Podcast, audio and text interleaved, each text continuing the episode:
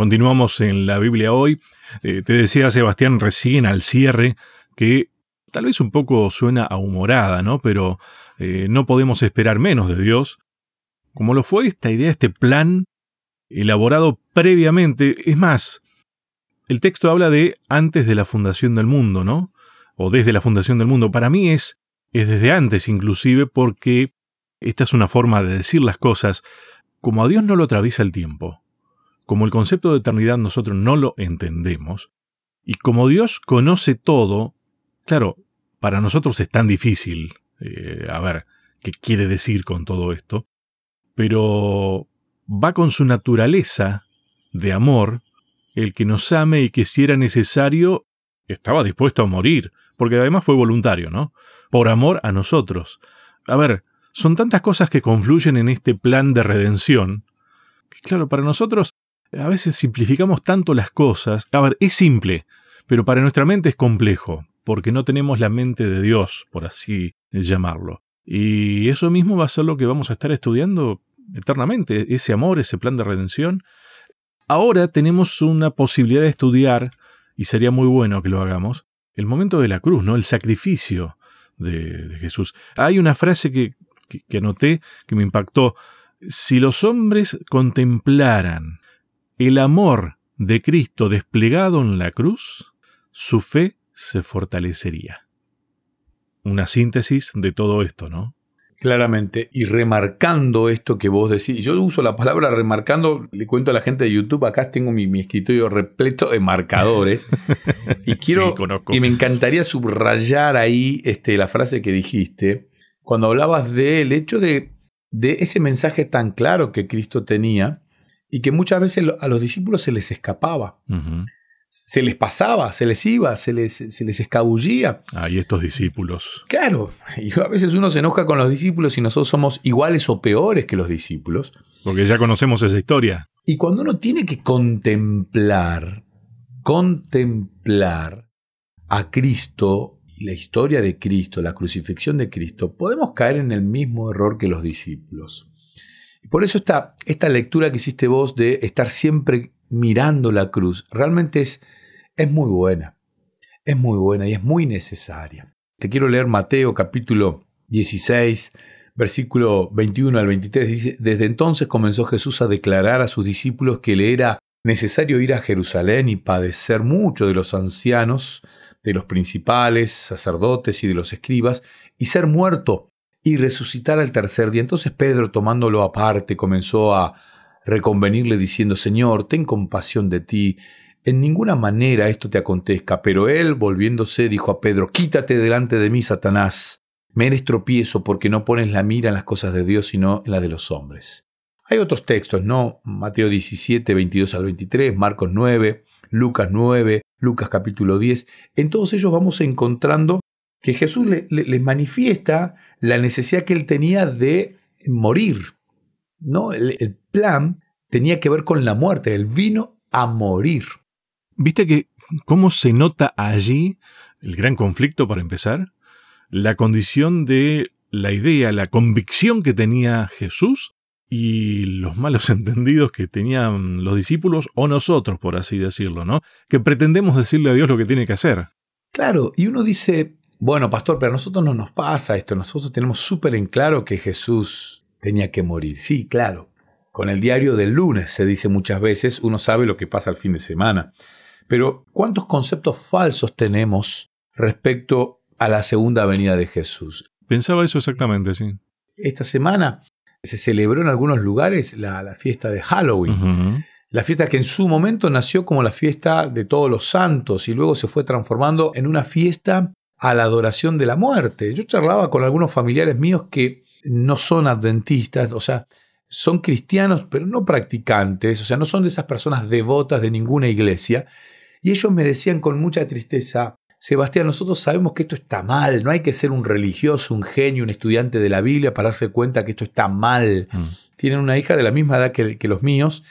Y hablamos de esto y me dicen, ella nos pidió, pero le dijimos, no, hija, esto no está bien. No está bien. O sea, no hace falta tener una, una vida de una devoción extrema no hace falta ir a la iglesia todos los días o una vez a la semana o dos veces a la semana para darte cuenta que hay falsas enseñanzas dando vueltas al mundo y que el mundo ha dejado de mirar la crucifixión de Cristo y eso realmente es un problema.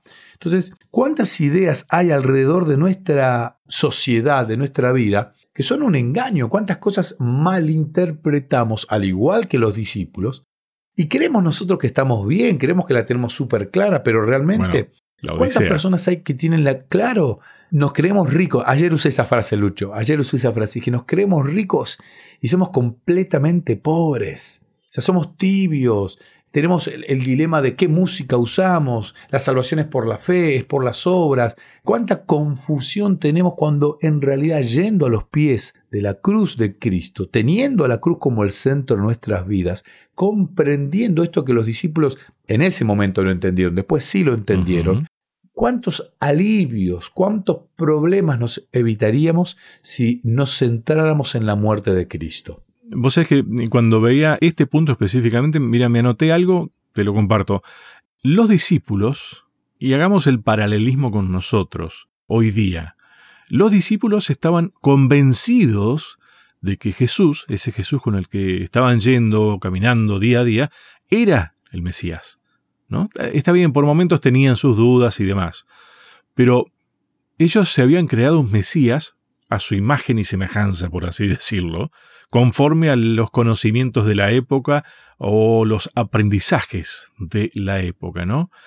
Y ese riesgo lo tenemos igual nosotros. Eh, muchas veces lo medimos a Dios con nuestra forma de ver las cosas, con nuestra vara. ¿no? Y Dios está más allá de todo eso. Y eso generó todos esos malos entendidos que le provocaron dolor a la hora de que Jesús les explicaba. Y no, yo tengo que morir, pero voy a resucitar, ¿eh? A ver, yo creo que a Jesús no le debe haber hecho mucha simpatía pensar que tenía que morir, ¿no? No, claro. A ver, pero al mismo tiempo sí tenía la voluntad. Lo tenía en claro a eso. Y lo tenía por una tremenda educación de su madre María, sumamente entendido, incorporado y él comienza su ministerio para morir. Entonces, cuando él les manifiesta a sus discípulos, cuando él se lo dice a, Nicodemo, es necesario que el Hijo del Hombre, o sea, yo, el Mesías, Dios, tenga que ser levantado como fue la serpiente en el desierto por Moisés. Imagínate Nicodemo escuchando esto y empezando a entender lo que la Biblia anticipaba, ¿no? Porque cuando uno mira la Biblia, yo aquí subrayé un montón de cuestiones, cuando uno mira la historia del siervo sufriente, porque no es que Jesús estaba diciendo algo que ellos no tenían, uno va al libro de Isaías, tremendo libro, Isaías tiene cinco cánticos sobre el siervo de, Dios, sobre el siervo de Jehová. El primer cántico es Isaías 42, el segundo cántico Isaías 49, el tercer cántico es Isaías 50, el cuarto cántico Isaías 52 y 53 y el quinto Isaías 61. En el cuarto aparece un cántico poético donde se habla y donde es la mejor y la más elaborada exposición sobre el significado de la muerte de Cristo en la Biblia. Mm.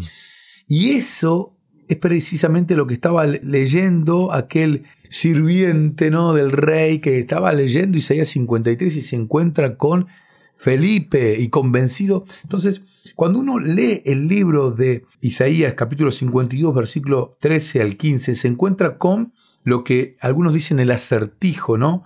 Porque aquí se empieza a describir al siervo, se empieza a hablar de la necesidad de que él sea desfigurado, aborrecido. Después, capítulo 53, se habla sobre el rechazo, la humillación total del siervo, lo que sufrió, el desprecio, el rechazo.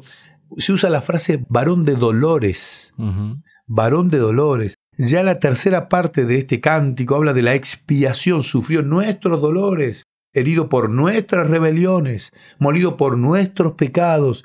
Jehová cargó en él el pecado de todos nosotros. Esto dice, o sea, claramente ya el libro de Isaías, 600 años antes del nacimiento de Cristo y un poquito más también, ya claramente explicaba Isaías 53, 7 al 9, la cuarta parte del cántico habla de su sumisión, habla del sufrimiento, del juicio, de la muerte, de la sepultura de Cristo. Con claridad, ya el libro de Isaías Y al final, la última parte, la quinta parte, versículo 10 al 12, habla de su exaltación.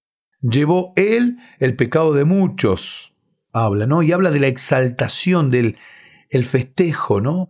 Y realmente cuando uno se para frente a estos dos capítulos, a este cántico, a esta porción de la Biblia, Antiguo Testamento, libro de Isaías, que lo tenía ni más ni menos que el eunuco etíope, un africano, un no judío, lo tenía. O sea, si este señor tenía esta porción de la Biblia, los judíos y todo el contexto al que el Cristo vino a predicarles, también lo tenían. Y lo tenían estudiado. Claramente, claramente, claramente. Además Jesús leyó esta porción de la Biblia en la sinagoga, él leía habitualmente esto. Entonces, a lo que voy es, ya estaba todo bien explicado. Y el error de los discípulos es el mismo error que cometemos nosotros, que teniéndolo todo, muchas veces no lo estudiamos y no lo queremos entender.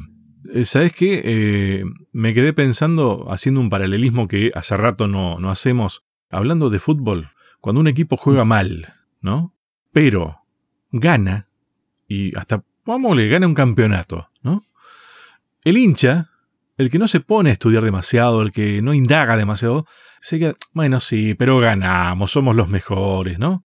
Ahora, los jugadores y el técnico saben muy bien que sí, es cierto, está bien, ganamos, pero qué mal que jugamos, qué mal que estamos, esto no funcionó, cómo sufrimos, ¿no? Y creo que ahí hay un paralelismo. Muchas veces nosotros somos como hinchas de esto, ¿no? En lugar de discípulos seguidores somos como hinchas que nos quedamos con que, bueno, sí, igual vamos a ganar. Y pintamos todo de ese color pero no hacemos referencia de todo lo que eso implicó. Claramente. Eh, nos olvidamos de todo el proceso, nos olvidamos de, de todas las situaciones que conllevan.